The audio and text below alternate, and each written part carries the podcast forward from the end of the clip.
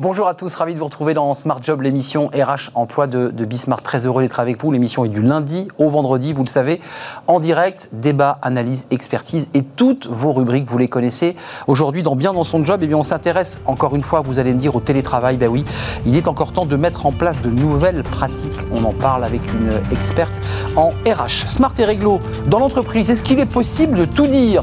Ben, C'est un peu compliqué, on va le voir avec un avocat dans quelques instants, maître euh, Burger. Euh, c'est vrai qu'il sera question de la liberté d'expression. On en parle beaucoup dans notre société, on en parlera dans l'entreprise. La pause café avec Fanny Griesmer. Euh, attention, vous êtes filmé, pour ne pas dire espionné. Euh, que peut faire, qu'a le droit de faire l'entreprise euh, pour contrôler votre travail? Jusqu'où peut-elle aller? On fera le point avec cette pause café et Fanny Griesmer. Et dans le cercle RH, notre débat, on parle de vaccination. Les plus de 75 ans vont pouvoir avoir accès à cette vaccination. les entreprises, pour certaines, eh bien, réclament la possibilité de vacciner. Est-ce possible? Euh, Quand cela sera-t-il possible? Réponse dans quelques instants avec nos invités et nos experts. Et puis, euh, dans Fenêtre sur l'emploi, dans un climat un peu morose euh, sur le front de l'emploi, eh il y a un secteur qui embauche, celui de la relation client. Il cherche des collaborateurs. On en parlera et ce sera à la fin de notre émission. Tout de suite, c'est bien dans son job.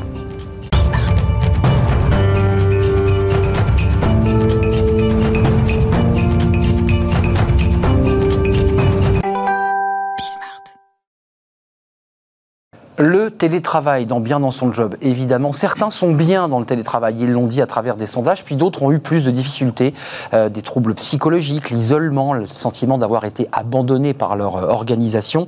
Euh, Est-ce qu'il est encore temps euh, ben, de mettre en place de nouvelles pratiques? Parce que qu'aujourd'hui encore, vous nous regardez peut-être de chez vous, alors que vous êtes en, en, télétravail. On en parle avec Patricia Winling. Mais bonjour Patricia. Bonjour. J'espère que j'ai bien prononcé votre nom de famille cette fois-ci. Beaucoup mieux, Patricia Bo Windling. Windling, vous voyez, comme voilà. quoi vous reviendrez une troisième fois peut-être. Euh, vous êtes DRH, euh, spécialiste de ces questions RH, euh, et puis vous êtes auteur d'un livre alors qui n'est pas sorti il y a quelques semaines dans le contexte du télétravail. Vous aviez, j'allais dire, presque anticipé cette question. Télétravail, euh, un mode d'emploi. Alors vous avez viré une mode d'emploi et le point d'interrogation a été supprimé ou comment passer à un mode de télétravail pérenne et efficace? On est en plein dedans, Patricia Winling. Euh, Qu'est-ce que vous dites aujourd'hui, je dirais, de la phase 1 et de la phase 2 Phase 1, vous dites on l'a fait dans des conditions, je dirais, dégradées, parce que nous n'avions pas le choix. Phase 2, je dirais, il y a une évolution. Est-ce qu'on va entrer dans une phase 3 du télétravail?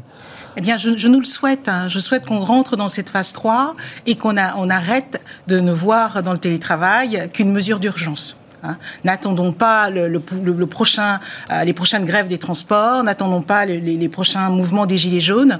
Euh, maintenant, le télétravail, j'ai envie de dire à, à chaque chef d'entreprise, à chaque manager qui nous regarde, le télétravail se pense et se co-construit. Et c'est maintenant que ça se passe.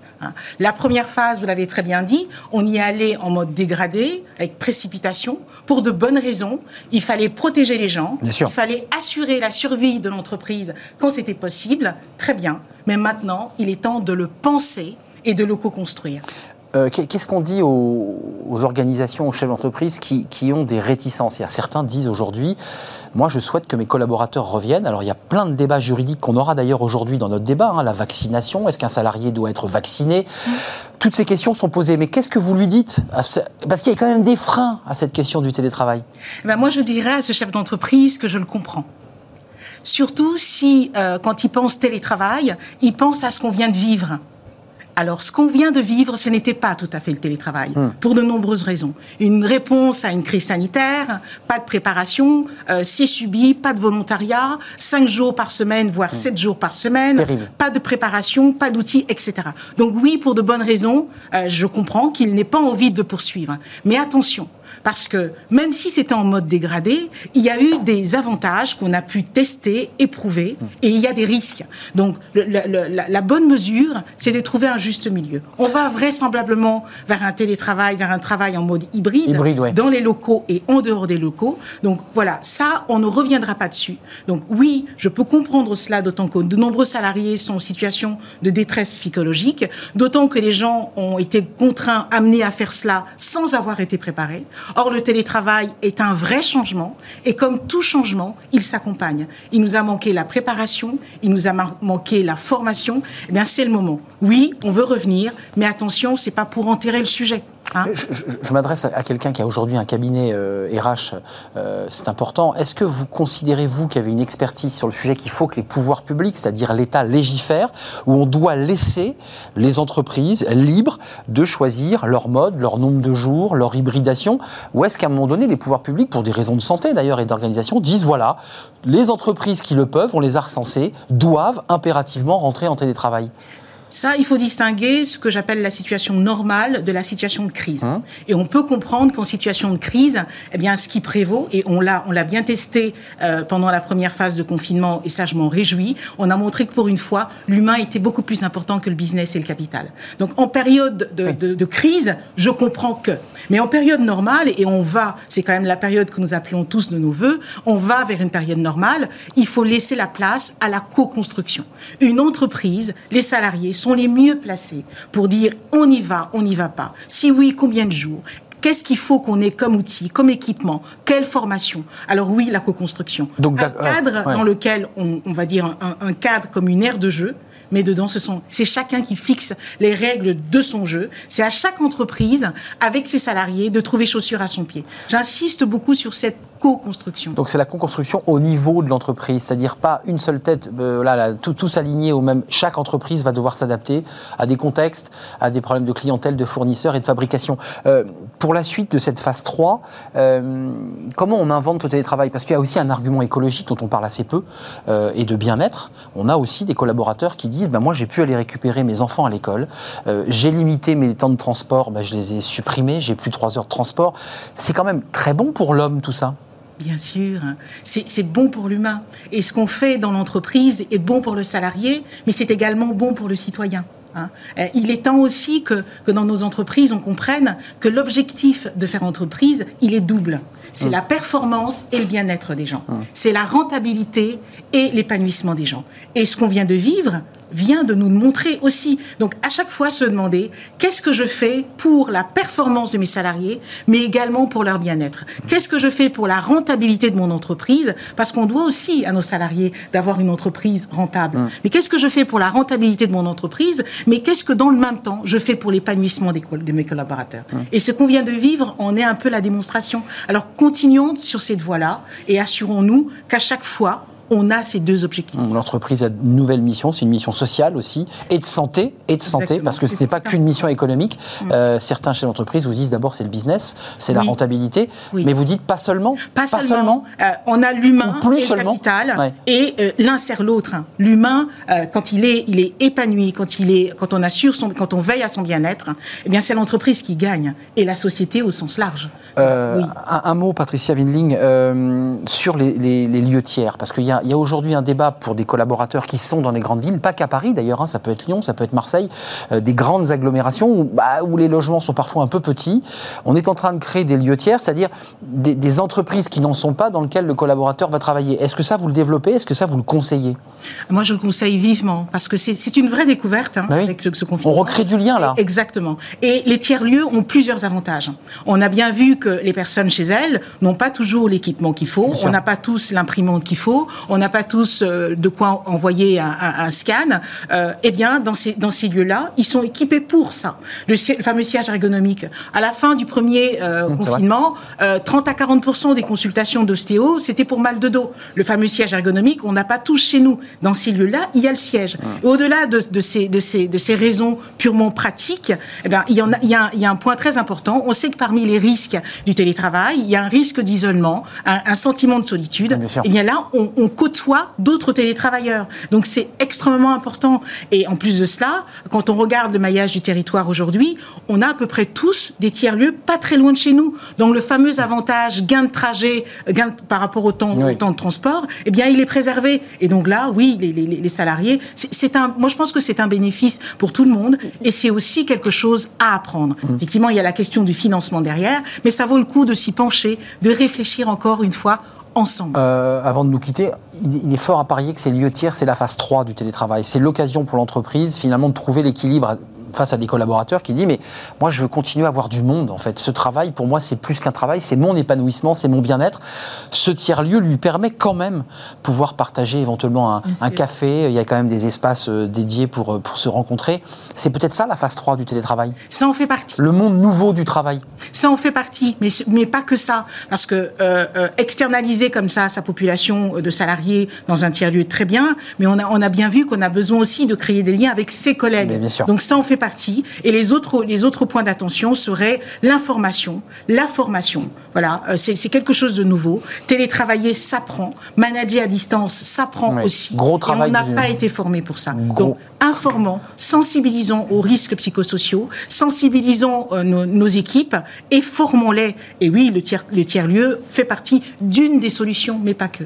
Merci Patricia Willing d'être venue sur notre plateau. Télétravail, mode d'emploi, c'est votre livre, euh, mode d'emploi. Donc c'est un guide pratique aussi d'expérience que vous avez évoqué, j'ai presque envie de dire, bien avant tout le monde, parce que vous étiez euh, celle qui avait euh, débroussaillé ce, sujet.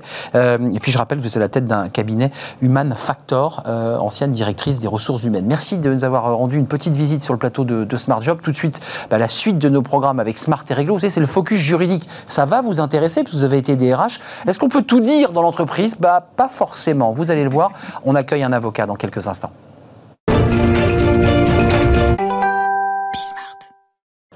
Sujet ô combien sensible euh, aujourd'hui dans Smart et Réglo, euh, qui nous amène évidemment à nous interroger sur la liberté d'expression. On en parle beaucoup ces dernières semaines, ces derniers mois dans les sociétés, dans la société.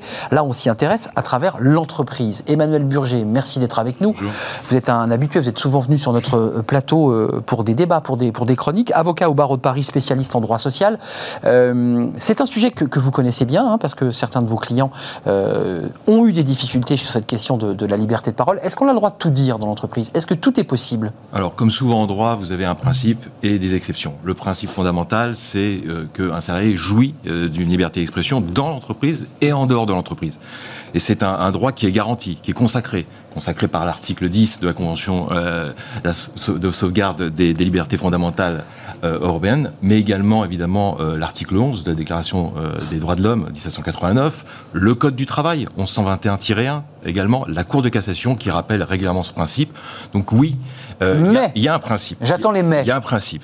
Et je précise quand même tout de suite qu'il y a une sanction à ce principe. Si ce, cette liberté d'expression fondamentale, qui a une valeur constitutionnelle, et bafoué par l'employeur, c'est la nullité de la sanction et, du, le cas échéant du licenciement qui s'impose, avec le cas échéant possibilité de réintégration si elle est demandée. Et d'indemnité. Et d'indemnisation. Ça arrive, ça? Ah, Ça arrive, oui.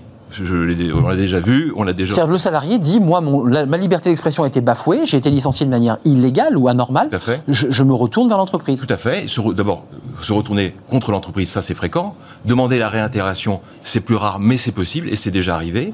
S'il ne le demande pas, c'est uniquement lui qui a le choix, hein, bien sûr, de, solliciter sa réintégration. Elle est de droit hein, s'il obtient la nullité. Elle est de droit. L'employeur peut, s'y opposer, elle s'imposera. Mais par contre, s'il ne le demande pas, ça sera sur le terrain indemnitaire. Indemnitaire. Qui obtient la réparation. Avant d'aborder, vous imaginez bien le, terrain des, journalistes, parce que c'est le sujet sur lequel la liberté d'expression est souvent mise à mal. On critique à l'extérieur un rédacteur en chef, on, a des propos sur une émission, on va en parler. Mais pour un salarié de droit privé, c'est la même chose que pour un fonctionnaire? Alors, il y a un principe, je vais venir aux exceptions. Euh, c'est vrai que ce principe va être peut-être encore plus, j'allais dire, compliqué à, tenir pour les fonctionnaires. Bah oui, droit de réserve. Droit de réserve, bah oui. de neutralité, etc. Donc il y a, peut-être des exceptions encore plus, plus importantes. Mais pour ce qui est de, des salariés de droit privé, j'ai parlé du principe, il faut que je dise un mot quand même des exceptions, bah puisque évidemment, il y a, en toute matière, l'abus est, l'exception. L'abus, euh, en matière de liberté d'expression, finalement, comme tout citoyen, le salarié est, euh, ne doit pas euh, enfreindre la loi, et la loi, c'est celle notamment de 1881 sur la liberté de la presse, qui est euh, que la diffamation et l'injure sont condamnées pénalement. Mais il y a autre chose. Et, ça, c'est plus compliqué, euh, parce que c'est un concept qui est soumis à la précision souveraine des juges, c'est celui de l'obligation de loyauté. C'est une obligation contractuelle, l'obligation de loyauté. Et où euh, mettons le curseur et à quel endroit peut-on considérer réellement que l'obligation de loyauté euh, a été euh, ou non violée par, par le salarié Le cas qui vous concerne, c'est un avocat, c'est un cas qui figure dans un document que j'ai pu lire, un avocat salarié, qui n'est pas associé, qui a critiqué ouvertement euh, bien le, niveau de son, son, N plus 1, de son, son patron, et qui l'a non seulement dit dans le bureau, mais publié, envoyé par lettre au bâtonnier, et qui a essayé mais, de diffuser à la fois sur les réseaux sociaux et dans la presse. il a été licencié, mais il a été réintégré. C'est assez troublant. oui, parce qu'il a, il a il, a, fait prospérer sa demande sur le terrain évidemment de la nullité et de la violation d'une liberté fondamentale. Et c'est, mais c'est un cas propre euh, à la violation des libertés fondamentales, le droit de la défense, s'il est bafoué, c'est également sur le terrain de la nullité que le salarié peut voir sa, demande prospérer, ou en cas de harcèlement et de discrimination. Là aussi, hmm. euh, il y a euh, des, des garde-fous posés par le législateur. Si l'employeur enfreint ces différentes règles, il s'expose, pour le coup c'est lui, en cas de licenciement déclaré nul, à la réintégration ou une condamnation lourde? Mais en allant très très loin, un, salarié d'une très grande entreprise automobile euh, interpelle par courrier, euh, par tweet, par réseaux sociaux, la stratégie qu'il mhm. conteste de, de son PDG. Il peut être attaqué? Il pourrait l'être. La question, elle est double ici. C'est d'abord la nature des propos puisque pour caractériser un abus... C'est ce qu'il écrit. Oui, c'est la, nature des propos d'abord, mais pas que. La diffusion et l'éventuelle publicité qui est donnée à ces derniers. Hmm. L'exemple de la jurisprudence Facebook, elle est très parlante. C'est-à-dire que dès l'instant où vous vous exprimez dans un cercle confidentiel restreint, ça gêne personne. Ça ne pose pas de problème, c'est hmm. confidentiel. Dès l'instant où vous mettez en, lumière, vous rendez public, vous ouvrez sur un mur public d'une certaine façon euh, votre expression, vous encourez, vous vous exposez. Même lorsqu'on l'écrit sous son propre nom, sous sa propre adresse Facebook, ça, ça ne change rien. Surtout, d'ailleurs. Surtout, oui, parce que à la limite, aujourd'hui, c'est bien le problème. Souvent, hein, derrière des pseudos, euh, on a le pseudo. On peut, on peut balancer toutes les horreurs qu'on veut. Sauf que là, non. Euh, effectivement, le salarié qui, effectivement, publierait des propos sur un compte ouvert, hein, ouvert avec un mur ouvert, euh, le cas échéant, peut s'exposer à, effectivement des sanctions, des sanctions disciplinaires. Juste un mot, parce qu'il faut qu'on parle quand même de trois affaires journalistiques. Là aussi, la liberté d'expression, elle, est souvent euh, euh, mise à mal. on gagne plus côté salarié que côté employeur, lorsqu'il y a un cas d'un litige sur une question de liberté d'expression, c'est-à-dire un employeur qui considère que son salarié a dit des mots qu'il ne fallait pas qu'il dise. Souvent, c'est à l'avantage du salarié. Il gagne la plupart du temps. C'est difficile. Non, c'est difficile à dire. C'est vraiment au cas par cas. Au cas par cas. Ce qui est sûr, en revanche, c'est qu'en cas de succès lorsque la demande du salarié prospère, les conséquences sont beaucoup plus lourdes pour l'entreprise. Je les ai évoquées tout à l'heure. Donc l'entreprise doit bien réfléchir ah bah, avant de. Au-delà du spectre de la réintégration, c'est l'indemnité. Il n'y a, plus de barème. Vous savez, on avait parlé dans une précédente émission des, barèmes indemnitaires Macron. Là, il n'y en a plus là. Ils disparaissent. Et mieux que cela, vous avez droit à un minimum, peu importe votre ancienneté, vous avez six mois d'ancienneté, on vous sort, eh bien, il n'y a plus, euh, il y a un minimum de six mois de salaire euh, de condamnation, minimum, Donc, L'entreprise doit bien calculer. Juste un mot sur cette affaire là qui est passée à la, qui, été très médiatisée, elle, sur ce euh, chroniqueur sur une chaîne appartenant au même groupe, je ne le cite pas, qui a fait un, sketch malheureux contre un de ses collègues et se moquant de lui licencié sur le champ, mais vous me disiez, je le découvrais, qu'en fait, c'était pas directement lié au sketch. Alors oui, euh, cette affaire, euh, et, celle qui a suivi d'ailleurs, ont défrayé la chronique, puisque c'est un, peu les puzzles, euh, j'allais dire, des, les puzzles dans, cette affaire. C'est que d'un côté, vous avez un licenciement, une éviction qui ne repose pas sur la nature des propos dans le sketch, Bon, mais c'est un humoriste, donc on comprendrait mal d'ailleurs en quoi il pourrait être sanctionné pour des propos dans le cadre d'un sketch. Non, c'est la participation, c'est la direction de la chaîne qui l'a indiqué, au sketch lui-même et au fait qu'une personne euh, autour de la table apparemment dénigre l'entreprise. Donc il devient victime collatérale, lui, en fait. Victime collatérale par sa simple participation. Ça va être compliqué, je pense, dans le cadre du contentieux qui, s'annonce dans, ce dossier à l'entreprise, euh, d'expliquer en quoi, effectivement, le licenciement est ici justifié. Ça sera au juge du fond d'apprécier. Mais par la suite, un autre, euh, un autre collègue journaliste a simplement affiché euh, un message de soutien à antenne. Et donc là, on parlait aussi du, de, l'aspect ou non. Utilisant l'entreprise et l'antenne de l'entreprise. Bah oui, bah oui. C'est là que. Très sensible. C'est sur ce terrain-là, d'ailleurs, que la, la, sanction, semble-t-il, a été prononcée, à savoir le manquement à l'obligation de loyauté, puisque les propos un simple message de soutien, ne sont pas par la nature oui, outranciers. Mais il utilise effectivement le moyen, l'outil euh, professionnel. Et, euh, et c'est sur ce terrain-là, de toute évidence, que l'entreprise euh, s'est fondée en allant, en, en disant d'une certaine façon qu'il y a une forme de violation de l'obligation de loyauté. Euh, là encore, euh, évidemment, les juges du fond auront apprécié, puisque l'intéressé sollicite apparemment la nullité, mais évidemment, puisqu'on parle de liberté fondamentale. Logique, logique. Elle a été. Euh, Compliqué quand même, hein, ce cas-là, parce que utiliser les antennes oui, mais, pour faire mais passer fois, son propre mais, message. Attention, quel message, de quel message oui, après, On revient à la, le fond. à la nature bah des oui. propos. Est-ce qu'ils sont mesurés, un simple message de soutien, ou est-ce qu'ils sont outranciers? J'ai mon idée. On a entendu vous avez votre idée, j'en suis sûr. On a entendu votre message, Emmanuel Burger. En tout cas, les entreprises, c'est ce que vous disiez, doivent bien réfléchir avant euh, bah, d'engager ce type de procédure, parce qu'ensuite le boomerang est terrible quand il revient. C'est ce que vous nous expliquiez. Et puis il y a des règles extrêmement précises pour les salariés et pas que pour les journalistes, parce qu'on ne parle que de la liberté d'expression, mais pour vous tous qui êtes dans des groupes euh, visibles. Merci Emmanuel. Vous, revenez quand vous le souhaitez, évidemment. Je rappelle que vous êtes avocat au barreau de Paris, spécialiste en droit social, puis en droit des médias d'ailleurs, puisque c'est une de vos spécialités. Faut-il le préciser? La suite de nos programme, ben, c'est la pause café avec Fanny Griesmer. Évidemment, on va faire une petite pause. Euh, ben justement, on va s'intéresser à un sujet qui va intéresser Maître Burger euh, sur l'espionnage des salariés. Euh, voilà, quels sont les outils légaux et illégaux qui permettent à une entreprise ben, de surveiller un collaborateur? C'est un sujet un peu sensible parce que souvent on se pose la question d'ailleurs et on en parle avec Fanny. Fanny Griesmer, La Pause Café. Euh, je suis très très heureux de, de vous retrouver. Alors c'est intéressant parce que dans l'émission il y a une forme de rebond. Euh, là on parlait de la liberté d'expression et le risque de, de, de, commettre un impair. Puis là, on parlait aussi du télétravail. Du télétravail et on va en parler avec vous. Euh, vous vous êtes intéressé aujourd'hui. Alors c'est un peu sensible ces, ces, outils légaux ou illégaux, vous allez nous le dire, qui bah, permettent de, de, surveiller à minima, de contrôler ou à maxima d'espionner un collaborateur bah, pour voir vraiment ce qu'il fait. C'est très sensible parce qu'on se pose toujours la question. On se dit, mais il y a un Big Brother qui est en train comme ça de nous regarder. Et peut-être vrai non. ou pas vrai? Euh, bah, C'est ce qu'on va Vous voir. nous faites peur. On va le découvrir. En tout cas, je ne sais pas euh, vous quand vous êtes euh, chez vous en train de télétravailler, ce qui vous arrive de faire autre chose que ce que vous êtes censé bah, faire sur vos heures de travail. Bah, comme tout le monde, on prend un petit café. On... Voilà, ça, ça, peut être un peu de ménage. Hein. Un Il y a peu de pas ménage. mal de salariés apparemment qui euh, profitent de, enfin, les de ces propres. heures de télétravail pour faire un petit peu de ménage, lancer une machine, une petite série, ni vue ni connue, croit-on. Ça peut être très tentant, effectivement. Mais euh, imaginez qu'en temps réel, votre employeur puisse s'assurer que vous êtes bel et bien en train de télétravailler.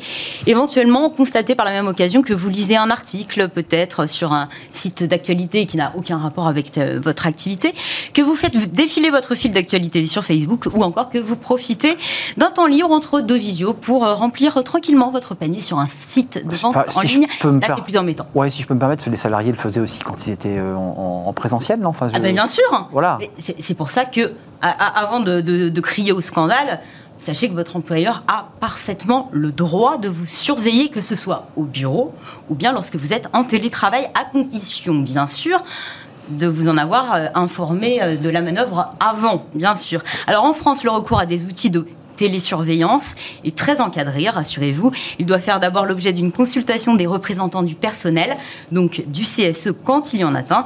Ce que dit la CNIL, c'est assez simple et en même temps un peu flou, hein, c'est que cette surveillance ou télésurveillance ne doit pas porter atteinte à la vie privée, ça on peut le comprendre, ne doit pas être constante ni excessive, donc a priori vous ne pouvez pas être euh, constamment surveillé. Enfin l'entrepreneur, l'employeur vous dit pas en fait quand il met un outil espion dans, dans le logiciel qu'il vous espionne. Il doit, il doit le faire, ça c'est la loi. Information au préalable. Dans, dans les faits, selon par, la loi. Selon la loi. Après, c'est difficile de. Euh, il y a eu la pointeuse. On se souvient qu'il fallait pointer le matin. Ça, c'est un peu les ouvriers oui. qui pointaient. Paf, on mettait Et la petite carte. pointeuse en ligne aussi. Il y a des pointeuses en ligne. On connaît, mais c'est vrai que ces derniers mois, je ne vais pas vous cacher que les méthodes se sont euh, très nettement perfectionnées. Bah oui. Alors, la ces logiciels dits espions sont généralement élaborés aux États-Unis. Hein. Ils peuvent être installés à distance aussi. Voilà, ça, on prend le contrôle de votre ordinateur et on met un petit logiciel espion. Hein. Euh, concrètement, qu'est-ce qu'ils permettent de faire? Il y en a certains qui permettent de connaître le temps d'activité ou l'historique de navigation. Là, si vous avez passé du temps sur un site de vente en ligne, clairement, ça va se voir. D'autres, les keyloggers. Ils enregistrent tout ce qu'un utilisateur tape sur le clavier, mais ça enregistre également les mouvements de la souris. Ça peut aller même ça, plus ça loin. Veut, ça veut là, dire euh, le texte est enregistré, le, quoi. Le texte est enregistré. Okay. Donc le mail qu'on envoie à sa maman ou à sa copine, voilà. il est enregistré. Exactement. Ou à un collègue, si vous voulez faire une blague, bah, mmh. c'est pareil, c'est enregistré. Euh, c'est légal ça, ça, ça va beaucoup plus loin. Euh, ce sont les logiciels de capture d'écran. Qui vous prennent en photo en train de télétravailler, qui s'assurent que vous êtes bien devant votre ordinateur, quand ce ne sont pas des balises GPS qui permettent de vérifier que vous êtes bien chez vous en train de télétravailler. Et là, généralement, c'est installé plutôt sur les smartphones. Euh, concrètement, vous parliez des États-Unis. Est-ce que la France utilise ces outils et est-ce qu'aujourd'hui les entreprises assument en disant à leurs collaborateurs, bah voilà, on va vous surveiller un petit peu quoi J'ai découvert ce chiffre. Euh, j'avoue être très surprise. 45% des salariés français en télétravail seraient surveillés par leur employeur via un outil de contrôle. C'est en tout cas ce que révèle une récente étude réalisée par GetApp, une plateforme d'évaluation de logiciels et d'applications dédiée aux entreprises. Euh, et bizarrement, certains salariés voient des avantages à cette télésurveillance. Ça permet de justifier leur travail. Exactement. 59% des salariés désapprouvent. D'accord. Mais 4 salariés sur 10 ah oui, il y a quand même 60% voient des avantages. Euh, alors, premier avantage, mieux faire constater la durée et le volume de leur travail et donc, dans un même temps, obtenir plus facilement des heures supplémentaires. Et on en parlait la, semaine dernière, 48 minutes de plus en moyenne par jour. Effectivement, si ça peut être c'est intéressant ça. Pas plus mal. Ça veut dire qu'en même temps, en contrepoint, grâce à l'informatique, il y a des chiffres précis, personne ne peut les contester. Euh, autre, euh, autre avantage, c'est montrer à quel point ils sont efficaces. Et oui, si vous n'avez pas votre manager avec vous, c'est vrai que on peut euh, montrer toute sa bonne motivation, euh, sa volonté, et voilà, on ne peut pas bah, le constater. c'est pas possible. Ça sert à rien. Hein. Euh, d'autres pensent que ça permet aussi de mieux faire prendre conscience à leur hiérarchie de, la nécessité de mieux répartir les tâches. Et autre avantage, et ça, c'est pas c'est pas un petit avantage, un salarié sur cinq estime que ce suivi permet de repérer plus facilement des situations de discrimination ou de harcèlement. Hmm. Enfin, très intéressant. Donc, ce qui permet de mieux suivre aussi quand il y a des dysfonctionnements. Et puis, peut-être aussi, je ne sais pas si, si, vous êtes allé jusqu'à creuser ce point, mais ça, permet aussi peut-être aux salariés d'éviter de passer par leur téléphone, leur, leur euh, outil de travail et avoir des outils parallèles pour continuer à communiquer, non? Alors, bah oui, on contourne, on contourne l'obstacle Non, parce qu'il y, a ah des logiciels aussi qui permettent de voir si éventuellement vous n'avez pas quelque chose au premier plan, mais un, quelque chose d'autre dans un second plan. Hmm. Souriez. C'est très sournois. Souriez, Fanny, vous êtes surveillée. Voilà, c'est les outils qui viennent des États-Unis, mais pas seulement d'ailleurs. Il y a beaucoup de, tech euh, qui viennent d'autres pays, mais qui, sont en France, et ça risque de se développer pour bah, conclure. Ça risque de se développer, puis bah, on, en revient finalement à cette question de la confiance des managers. Ben oui, bien sûr, bien sûr. L'autonomie, mais, mais, pas trop, puisque ces outils-là sont quand même un petit fil comme ça qui vous retient. Merci Fanny. On se retrouve euh, demain. Demain. Demain. Vous nous parlez de quoi demain? Ah. Surprise Surprise. C'est une surprise. On va peut-être voyager d'ailleurs. On va peut-être voyager. Elle le sait. Je pensais qu'elle ne le savait pas. Tout de suite, c'est le cercle RH, notre débat. On s'intéresse à la vaccination. Est-ce que l'entreprise peut être un nouveau lieu pour vacciner euh, À partir de, demain, euh, eh bien, les personnes de plus de 75 ans pourront aller se faire vacciner? L'entreprise, eh bien, pour certaines d'entre elles, eh bien, aimerait elle aussi pouvoir prendre en charge eh bien, cette, ce volet. Euh, on en parle avec des experts et des spécialistes. Et dans quelques instants, restez avec nous. On fait une courte pause.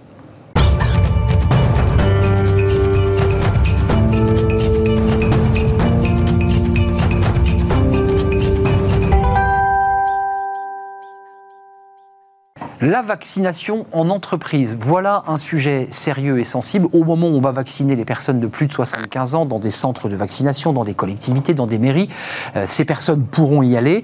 Des entreprises, eh bien, ont signé une tribune dans les colonnes du JDD pour dire nous, entreprises, nous souhaitons, euh, eh bien, à la fois nous faire vacciner et pourquoi pas d'ailleurs devenir nous-mêmes des centres de soins. Je pense à des très grandes entreprises comme la RATP, dont les chauffeurs eh sont en contact avec du public. Il y a plein d'autres entreprises dont les collaborateurs ont besoin d'être vaccinés. Comment ça va marcher? Ben, Le gouvernement a un peu flotté sur le, sujet.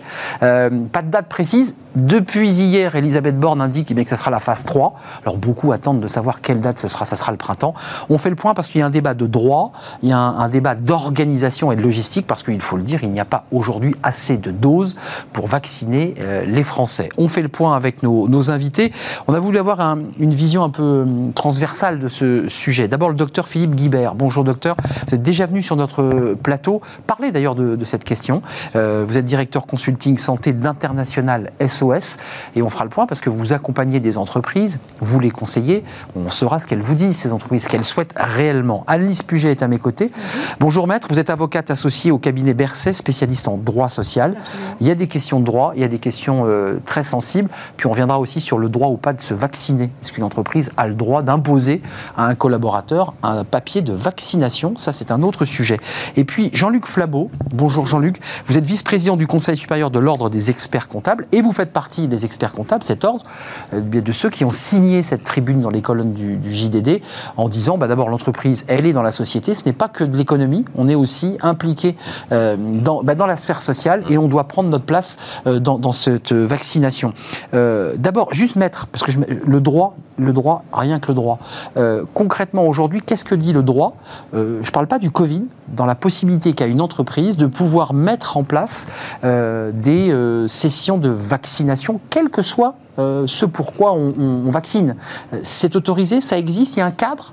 Ça existe et il y a un cadre qui est très strictement fixé par le Code de la santé publique.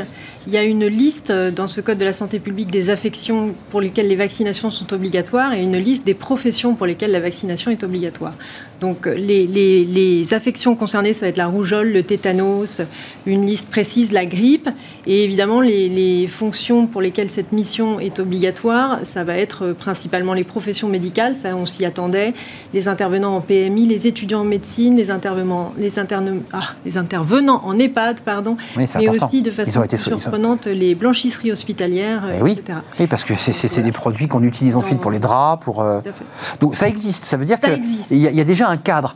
J'aurais juste faire écouter, messieurs, ça va vous intéresser. On avait hier euh, euh, le, secrétaire général de Force ouvrière et puis un expert en, spécialiste, un économiste euh, sur les, questions de travail. Écoutez ce qu'il disait. Alors, le, secrétaire général est un peu plus prudent sur cette question de la vaccination. Il n'y est pas forcément favorable. Mais écoutez ce que disait Bertrand Martineau justement sur cette question.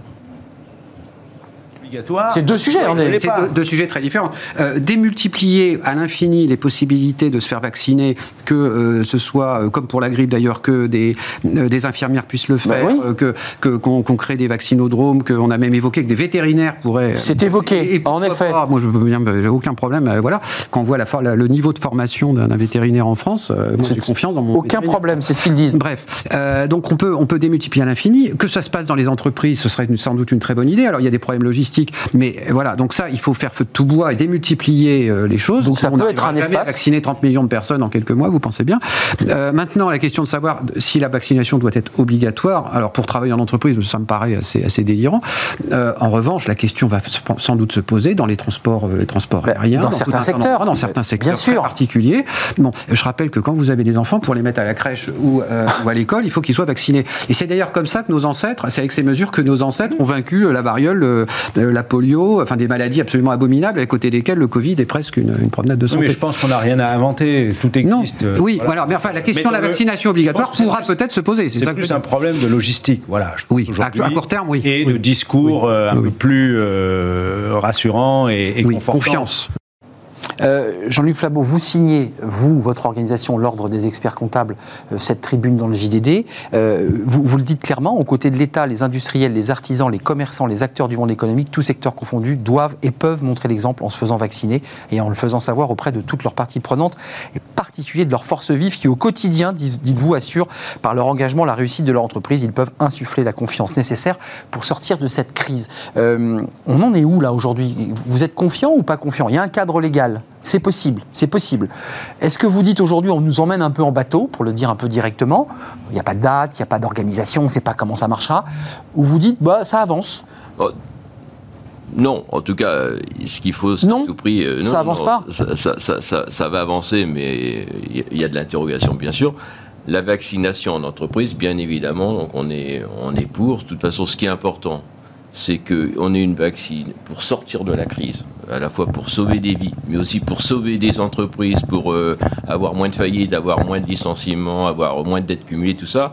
Il faut, il faut, il faut passer par la, case vaccin. Donc ça, je crois qu'on est tous d'accord là-dessus, qu'il y ait une vaccination massive. Oui, ça, une fois qu'on l'a dit, ok, très bien. Mais justement, comment au niveau des entreprises, donc, on est complètement euh, en phase pour avoir une vaccination des entreprises. Mais par contre, ce qui m'inquiète un petit peu, c'est toute la mise en place de la logistique. On est d'accord? Comme, comme on le disait à, l'instant, il y a des grandes entreprises qui ont l'habitude parce qu'ils ont des, des process de, vaccination anti-crise, etc. Mais on parle des grandes entreprises. Si on prend l'ensemble mmh, des salariés en France, il y a énormément de salariés qui travaillent dans des PME, qui travaillent dans des TPE, etc. Donc si on veut une vaccination massive au niveau des, salariés, il faut donc il faut une anticipation. Donc je reviens sur les propos de la ministre euh, Elisabeth Borne. Elle nous dit oui, c'est un sujet, on va, on va revenir vers vous, euh, peut-être j'espère avant. C'était ma au question. On vous emmène en bateau. Voilà. Alors, si on veut une véritable anticipation, parce que ça demande de l'anticipation, il faut, Ah, bien sûr. il faut justement sensibiliser euh, le personnel, il faut, Créer la- des il faut espaces. toute la partie logistique, chose que les, les PME n'ont pas l'habitude, etc. Il faut voir comment on peut fonctionner avec les, les agents de la médecine du travail, etc. Donc ça, si on veut avoir une Il faut commencer dès maintenant. il faut commencer dès maintenant, avec aussi des règles claires, des règles claires et, et précises, c'est-à-dire avoir un protocole clair. Ça, clair, ça ne veut pas dire complexe, ça veut dire aussi simple, avec un protocole, et surtout donner de la confiance. Donner de la confiance, parce que si on y Hmm. Mais ça veut dire quoi donner de la confiance? Eh Ça ben, veut dire donner- rassurer les gens sur le vaccin? Les- Bien sûr, rassurer les gens. Hmm. Passer par rassurer les gens. Alors sur la confiance, c'est un sujet. euh, le, problème, le, de la confiance et- ou de la méfiance, c'est un sujet franco. On le sait, c'est un sujet franco-français Hmm. sur plein de sujets. Et pour revenir sur la vaccination en entreprise, je crois réellement qu'on peut plus développer de la confiance dans l'entreprise entre les directions et les salariés, les gens ont l'habitude de se côtoyer, tout ça, plutôt que la confiance entre les Français et les pouvoirs. Vous dites c'est au niveau de l'entreprise qu'on a de la confiance. Ben, c'est intéressant parce qu'on l'entend beaucoup sur plein d'autres sujets. Laissez-nous faire, laissez-nous aussi parler à nos salariés. Qu'est-ce que vous proposez du côté des SOS International J'ai gardé de côté évidemment la vaccination obligatoire qui reste un sujet sensible mais qui est sur la table euh, pour certains groupes, certaines entreprises où il est possible, on verra ce que dit le droit sur cette question, euh, entre le droit du citoyen et ses obligations professionnelles, il y a un vrai sujet. Qu'est-ce que vous proposez vous aujourd'hui d'accompagner les entreprises pour les aider? Absolument. Et aujourd'hui, les entreprises sont en phase d'observation intense sur la réalité, je dirais, de, la, de leur marge de manœuvre et la fenêtre d'opportunité qui se présentera à elles pour pouvoir faire quelque chose et faciliter l'accès du vaccin à leurs collaborateurs, et ce, euh, au-delà du débat territoire national, mais aussi à l'international. Donc notre rôle, international SOS, ouais. c'est de leur donner cette visibilité, je veux dire, le, le pouls sur le patient pour savoir à quel moment cette opportunité se présentera à elle pour pouvoir avoir accès au vaccin, organiser des campagnes, recruter des, médecins, acheter des vaccins peut-être. Euh, C'est exactement ce que je voulais vous demander, parce qu'il y a quand même une organisation gérée par l'ARS euh, qui va en fait dispatcher ces vaccins euh, dans, sur des territoires. Alors c'est très compliqué, il y a des protocoles sanitaires très lourds. Est-ce qu'une entreprise qui a la possibilité d'appeler Pfizer et d'acheter directement ces doses a le droit de le faire? Est-ce que vous êtes penché sur cette question? Alors je ne pense pas que l'entreprise... C'est interdit. Aujourd'hui, ce n'est pas le cas. On est d'accord hein Mais on peut penser que dans Mais imaginons- mois ou dans un an, ça sera le cas. Elle peut directement faire venir ces vaccins et, et- et vacciner ses salariés. Et on pourrait même aller plus loin, les vacciner totalement gratuitement avec un service de soins et un suivi. C'est-à-dire que c'est l'entreprise qui prendrait en charge et non plus, presque plus la Sécu. Autorisé ou pas autorisé, selon les règles aujourd'hui mises en place Une entreprise en direct ne peut pas acheter ses vaccins. Non, aujourd'hui, non, elle peut pas. D'accord. Non, non, elle peut pas. Voilà, D'accord. Pas, ces- pas ces vaccins-là. hein. Pas Non. pas. Non, non, absolument pas. Mais les autres, ça peut être possible. Bah, en fait, ils passent par des services de santé qui les assistent pour l'organisation de la vaccination. Donc la grippe, par exemple logistique. Exactement.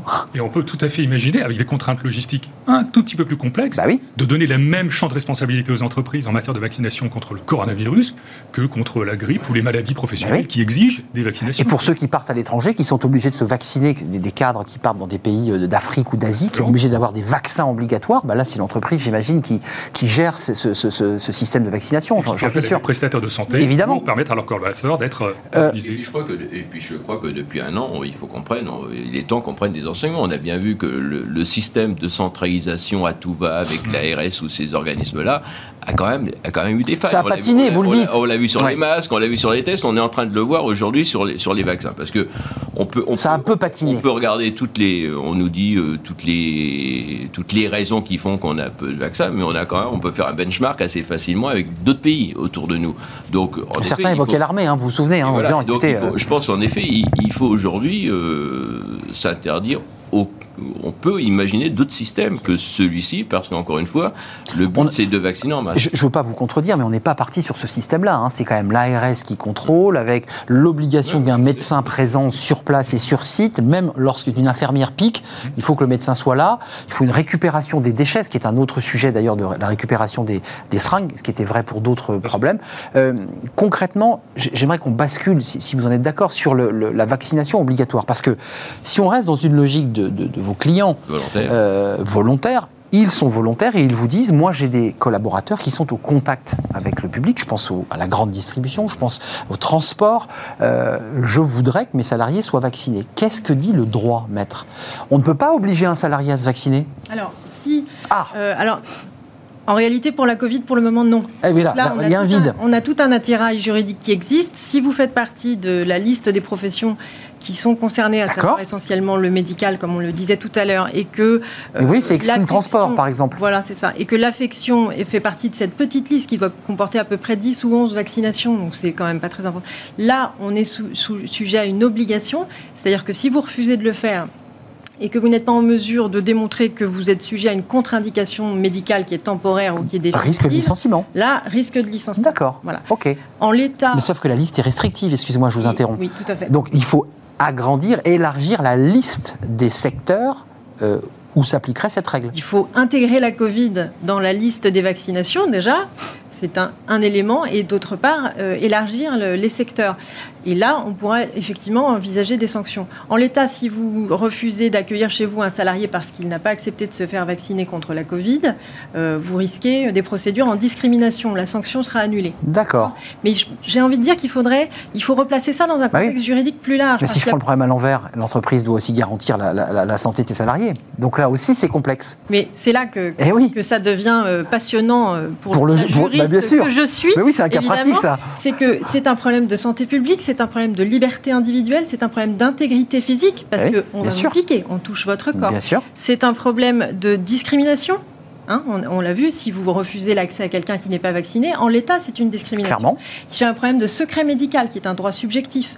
Seul le salarié va pouvoir vous dire s'il a été vacciné ou pas. Le médecin qui sait aujourd'hui que vous êtes positif à la Covid n'a pas le droit de le dire le à dire. votre employeur. Donc j'ai une vraie question. J'ai un problème de RGPD. C'est-à-dire de Des données, des données.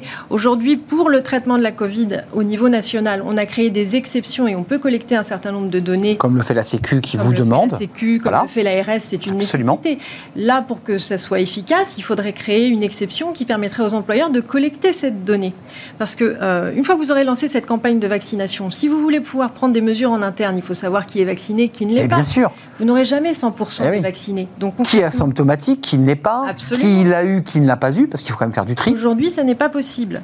Voilà. C'est dangereux, hein. enfin, si je peux me permettre. Le, le- absolument. le droit est, est restrictif, mais pose des problèmes pour notre santé. C'est-à-dire qu'en fait, un salarié peut arriver en ayant le Covid en ne le disant pas, ce qui est déjà pas, pas clean, comme on dit, mais il n'y a pas de problème. Donc il vient, il peut contaminer d'autres personnes, mettre ses mains un peu partout, euh, Absolument. Ap- Après, ce qu'il faut comprendre, c'est que même en gardant ses barrières. euh, Même quand la vaccination sera en, en marche et qu'elle sera, enfin, j'utilise l'expression en marche, quand elle n'ayez pas fonctionnera, peur, pas un gros mot, quand hein. elle fonctionnera, euh, il faudra conserver les gestes barrières. Bah oui, ah, ça, vous n'arriverez jamais. Et on en parlait tout à l'heure ensemble. Il y a des doutes, il y a une- un scepticisme chez les salariés français qui, qui fait, qui font que on n'aura jamais 100% de vaccinés. Donc pour l'entreprise, ça va être une double charge. Ça va être, j'organise à mes frais cette vaccination dans mes locaux avec une logistique très dure, mais pour laquelle effectivement ils pourront avoir une aide effective. Et puis d'un autre côté, je suis quand même obligé de maintenir l'ensemble de ces gestes. Mais euh, Jean-Luc Flabeau, euh, je, me, tournerai vers le docteur Philippe Guibert dans quelques instants, mais quand vous faites cette tribune dans le JDD, vous, le dites d'ailleurs assez clairement, vous dites nous on prend notre place, on a, on a dans, la loi Pacte de 2018, l'entreprise n'est pas qu'un un- un instrument économique, c'est aussi un instrument social, euh, c'est de ça dont il est question dans votre tribune. Est-ce qu'il y a un peu d'agacement chez vous quand même? Parce que une tribune, ça dit quelque chose. Ça dit, voilà, on a beaucoup parlé du système de santé, on a beaucoup parlé, mais nous, entreprises, personne ne nous consulte. Il y a un Oui. peu un d'agacement, pour pas dire de, de oui, colère. Un peu d'agacement, oui. Bon, Ouais, oui. on est dans une situation exceptionnelle et on peut comprendre que pour euh, les gouvernements, quel qu'il soit, un peu compliqué. Mais on a soit un petit peu d'agacement. Ce qui m'importe surtout, c'est de voir quelle est l'évolution. C'est la phase 3, vous avez vu Oui, non, mais oui. Vous savez toujours pas quand c'est. Et, et d'où- cette nécessité euh, complète d'anticipation, parce que s'il n'y a pas d'anticipation sur le sujet, le, le- la vaccination en entreprise, ce sera euh, epsilon. Mais elle aura pas lieu. Elle aura pas Bah lieu. voilà, Ça, faut le je, dire. je suis quasiment, quasiment certain. Donc il faut de l'anticipation dès maintenant, euh, pour, ne serait-ce que des- pour des problèmes de sensibilisation, comme je disais, de logistique, etc. Euh, ensuite, pour le chef d'entreprise, l'entreprise a une, a une responsabilité, c'est ce que vous disiez, sociétale. Hum. Donc ça, le chef d'entreprise. Et de garantir la santé de ses Le salariés. chef d'entreprise l'endosse totalement. Par contre, il faut un petit peu le, le- enlever du, du stress sur sa responsabilité pénale. Mais bien Parce sûr. que ça, c'est, euh, on peut pas, on est dans une situation exceptionnelle. Les chefs d'entreprise, depuis euh, depuis euh, mi-mars, ils sont, pour la plupart, ils sont exemplaires. Euh, ils- Mhm. ils, ont une résistance à toute épreuve. Ils, ils vivent, ils vivent quand même. Ils mettent en place des- bien sûr. Ils, ils mettent en place des choses. On- voilà. Donc il faut il faut simplement, en effet, que les pouvoirs publics prennent, en- prennent bien en. On a, on, on a le, ce que vous disiez, maître, on a ces, ces, ces lois actuelles. Hum, ce cadre Ces- qui fixe les cadres. règles. Il faut élargir le cadre parce qu'encore une fois, on est dans une situation exceptionnelle. Les contraintes Et on reviendra pénales. une normalité plus tard. Do- Docteur euh, Philippe Guibert, puisque vous êtes sur ce sujet, juste une question un peu technique, mais qui touche à vos deux activités, j'allais dire, euh, comment on peut savoir qu'un salarié qui est entré dans une entreprise, euh, c'est lui qui l'a transmis euh, Enfin, c'est très compliqué. Un salarié se retourne contre son entreprise en disant, mais j'attaque mon entreprise au pénal parce que c'est l'entreprise qui m'a contaminé. Mais comment il le sait? C'est impossible. Je ne pense pas que ce soit possible. C'est pas possible. Il n'y a pas de cas encore là. De- Exactement. de ce- Il n'y a pas de jurisprudence sur le sujet. Hors situation exceptionnelle où euh, l'enquête déterminera que le, le seul facteur de contamination peut être ce collaborateur. Et à ma connaissance, on n'a pas vu de publication Non. ce genre de, ce genre de cas de figure. Mais euh, vous, aujourd'hui, qui observez aux côtés des entreprises, certaines sont vraiment dans les starting blocks qui vous disent nous, on est prêt à le faire. Elles sont dans le même état d'esprit que, que l'ordre des experts comptables. Vous parlez au nom aussi de vos clients, j'imagine. Euh, elles se disent, mais en fait, on, on nous a un peu oubliés dans, dans le dispositif. En fait, on compte pas beaucoup. C'est, vous, vous soulevez le sujet de la confiance, en fin de compte. Bah oui. La confiance qu'elles ont à entretenir en interne pour dire le jour où on sera prêt, on veut que vous soyez prêts avec nous Ouais. pour avoir accès à la vaccination. mais- et la confiance Intégrez-nous alors. les pouvoirs publics vont nous donner pour organiser, le cas échéant, la manière la plus structurée et réglementée possible, dans le cas de la réglementation, la confidentialité, le suivi des cas Enfin, spéciaux. c'est complexe, hein, la confidentialité, si je peux me permettre. Oui, hein. mais il va Ça pose des problèmes. Il va falloir quand même- quand même la conserver. Donc, je pense que les entreprises attendent qu'on leur manifeste confiance à leur égard, puisqu'elles le font déjà aujourd'hui en matière de santé au travail sur bien d'autres sujets, y compris des sujets de vaccination. Mais maître, euh, c'est pas vous qui allez euh, évidemment retricoter, réécrire le- les textes. Il y a de la jurisprudence, il y a le législateur qui va s'y pencher sur la question pénale, parce que c'est un point important. On l'entend beaucoup du côté des chefs d'entreprise. Il faut un petit peu desserrer la vis parce que la pression est forte. C'est-à-dire qu'ils ont, on, on leur fait peser beaucoup de responsabilités ou de risques de responsabilité. C'est possible ça de de- de- de- d'assouplir un peu? C'est c'est une vraie question qui, qui est sur ma liste, si vous voulez, dans le cadre des problématiques. Oui, parce que votre liste est longue, hein. Bah oui, mais le La fait liste est des courses. Il faut, il faut anti- anticiper tout ça, à mon sens.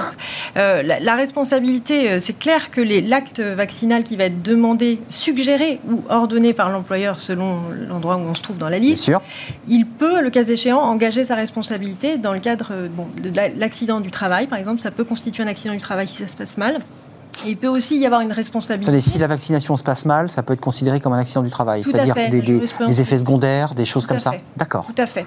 Si la vaccination est survenue à l'occasion du travail et qu'elle ait été obligatoire dans le cadre légal ou suggérée par l'employeur. C'est dur ça. hein. Eh Il, ben, il va dans un centre médical municipal, il a des effets secondaires, il n'y a rien, mais il le fait dans l'entreprise, c'est accident du travail. Absolument. C'est dur. Ça peut l'être. Ça peut l'être. Voilà. Il peut aussi y avoir une responsabilité pénale si, on- si on- il est démontré que l'employeur avait euh, de bonnes raisons de connaître le risque et n'a pas pris les dispositions nécessaires. Ce que j'évoquais, il doit Ah, garantir la c'est santé. quand même très lourd.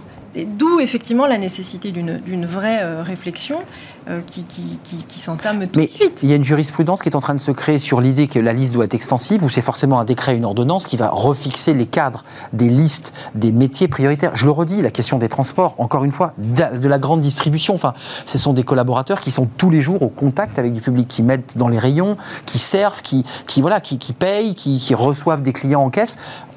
C'est des secteurs sur lesquels vous dites qu'il faut élargir, ou on reste sur la liste assez restrictive des métiers prioritaires? Non? Qu'est-ce que vous en pensez? Si on veut que ce soit vraiment efficace, à mon sens, il faut Il élargir. faut élargir. Voilà. On est Ça d'accord. passera par un texte. Donc aujourd'hui, c'est dans le code de la santé publique. Euh, Là, il faudra euh, envisager quelque Ouais, chose euh, il rapidement. Sur ces, Jean-Luc Flabeau. sur ces- catégories spécifiques. Bah oui, c'est métier. Ça, Il y a aussi cette idée euh, avancée des, des passe- des- du passeport sanitaire, du Ah. passeport sanitaire euh, qui fait, qui est un sujet euh, sensible, mais qu'on peut peut-être traiter dans les sphères privées. Parce que euh, on a bien des Je prends, nous, on a des clients, euh, par exemple, dans l'événementiel, catastrophique. Oui. Secteur en chute libre. En Il n'y a plus rien. Donc qu'est-ce qu'on fait? Est-ce qu'on essaie d'inventer un nouveau cadre, par exemple euh, le passeport sanitaire. Donc je sais que c'est peut-être un peu complexe parce que bon. Qui permettra à quoi Aux collaborateurs de pouvoir continuer à travailler Certaines catégories de collaborateurs, par exemple sur des, salons professionnels qui sont au point mort. Alors c'est des, des secteurs euh, touchés, mais c'est aussi des zones, des zones touchées. Je pense par exemple à des villes comme Cannes, etc. Cannes, bien sûr. Des zones touchées. Donc à un moment donné, sur est-ce qu'on encore une fois, est-ce qu'on va sur ces, sur ces passeports sanitaires qui permettent de, sécuriser complètement tout un, tout un ensemble de populations déterminées pour justement euh, avoir ces activités? Donc c'est dans le transport aérien, c'est dans... Bien sûr, transport aérien, Donc là, on est bien dans, une approche par catégorie de, de personnes. SOS International, sans, être pessimiste, parce qu'on a plutôt, on est la chaîne des audacieux, donc on a plutôt de l'optimisme, enfin, on sent quand même que c'est un peu mal emmanché, pour le dire vulgairement, cette histoire histoire de vaccination d'entreprise, non? Pour l'instant, on est dans l'observation, comme euh, toutes les entreprises. C'est bien ça, ouais.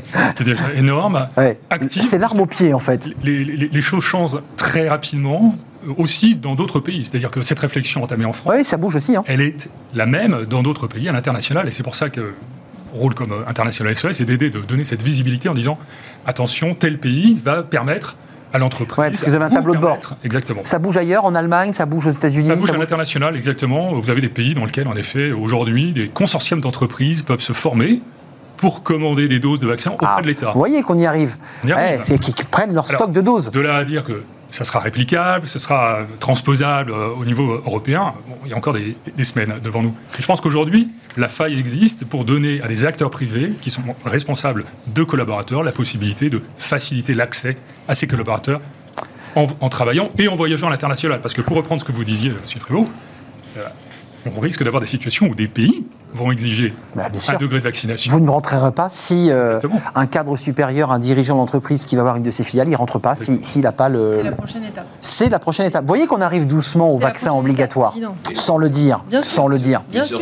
Dernier mot. Sur ce que vous dites, docteur, sur, parce qu'on ce qui m'apporte aussi, c'est bien sûr, comme à tous, la, la reprise économique, euh, d'avoir ces 6% prévus en 2021. Oui. Si Ça, c'est les chiffres de Bruno Le Maire avec un, en effet, euh, un défi quand même. Hein. Certains pays avancent euh, plus vite que d'autres. On nous dit c'est un marathon, mais un marathon, il faut une, il faut une ligne d'arrivée. Donc il faut quand même Dernier mot, hein. les lignes d'arrivée.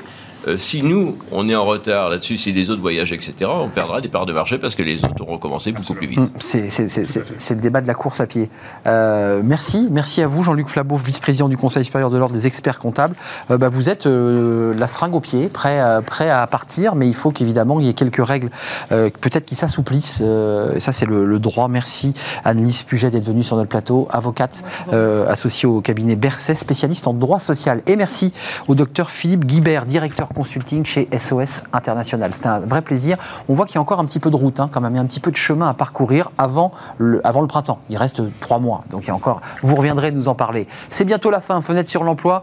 On parle d'un secteur qui recrute. Ben oui, parce que c'est un peu morose en ce moment. Ben, ce secteur de la relation client, il recrute. Et il est avec nous. On en parle dans quelques instants.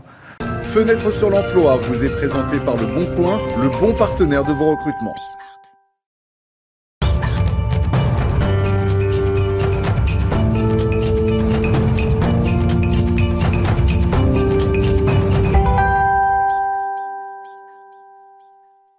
On recrute. C'est un peu notre rubrique Fenêtre sur l'emploi. C'est une rubrique bah, qui donne la parole à des secteurs euh, qui euh, recrutent dans un contexte, il faut le dire, un peu morose sur le plan de, l'emploi. Benjamin Martini, merci d'être avec nous.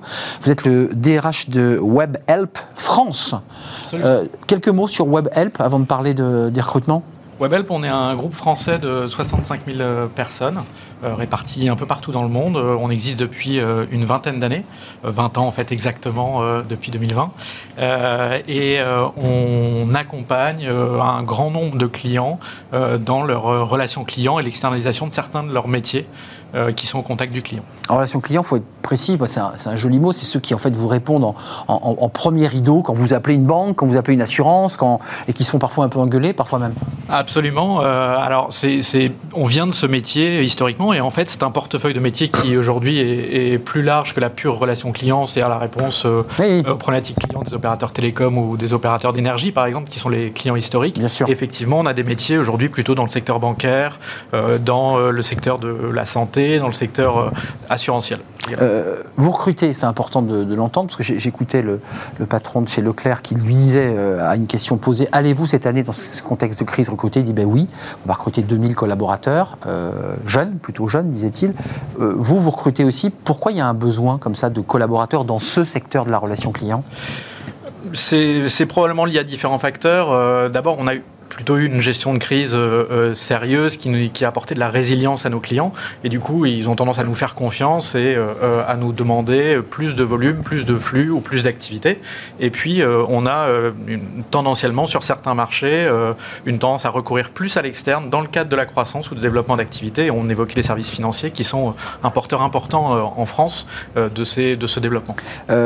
Un mot, et en- en- combien de collaborateurs vous envisagez de recruter? Parce que là, on l'a bien vu que vous avez un maillage sur euh, près de 50 pays, donc c'est voilà, vous êtes partout. Euh, combien de collaborateurs vous recrutez pour ceux qui nous regardent? Parce que c'est intéressant, ils vont forcément aller sur WebHelp et de se dire tiens, je vais essayer de trouver un job.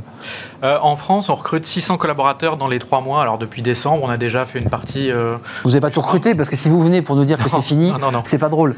euh, on a déjà fait une partie du chemin, mais il nous reste encore beaucoup d'opportunités euh, à saisir sur euh, nos sites de Chalon-sur-Saône, euh, de Tourcoing, de Compiègne ou de Caen, par exemple. Euh, et Donc ce sont des centres d'appel, il faut être assez ce concret. sont des, des centres de contact, De contact. absolument.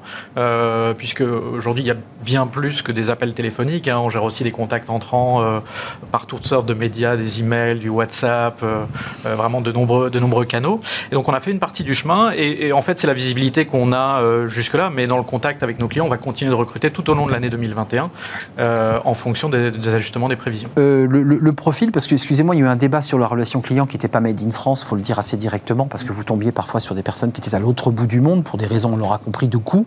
Euh, c'est du made in France, là, ce sont des collaborateurs euh, made in France qui vont Absolument. travailler en France. Absolument, ce sont des collaborateurs qui travaillent en France euh, pour une structure française, même si on a un groupe qui existe dans toutes sortes de pays. Donc c'est vrai que la relation client pour les clients français peut être portée à différents endroits, Mmh. Euh, mais ce sont bien des, des recrutements intégralement portés en France. Avant de nous quitter, le profil des personnes qui, qui peuvent euh, frapper à votre porte, parce que c'est quoi? C'est du profil jeune, c'est des gens en reconversion, c'est des gens qui ont déjà une expérience euh, en, en relation client? Nous sommes très ouverts à tous les profils que vous avez euh, évoqués. Euh, on peut être à la fois un tremplin pour l'emploi pour des profils plus jeunes, des personnes qui recherchent un premier Premier job, ouais, c'est ça. Voilà, un premier accès, voire même dans le cadre de leurs études, en complément de leurs études pour Ça, c'est une bonne information. un revenu sur des contrats à temps partiel qui permettent ou à temps complet d'ailleurs, mais qui sont ajustés. Ouais, Les étudiants galèrent en ce moment. des études, donc Mm. ça c'est très important.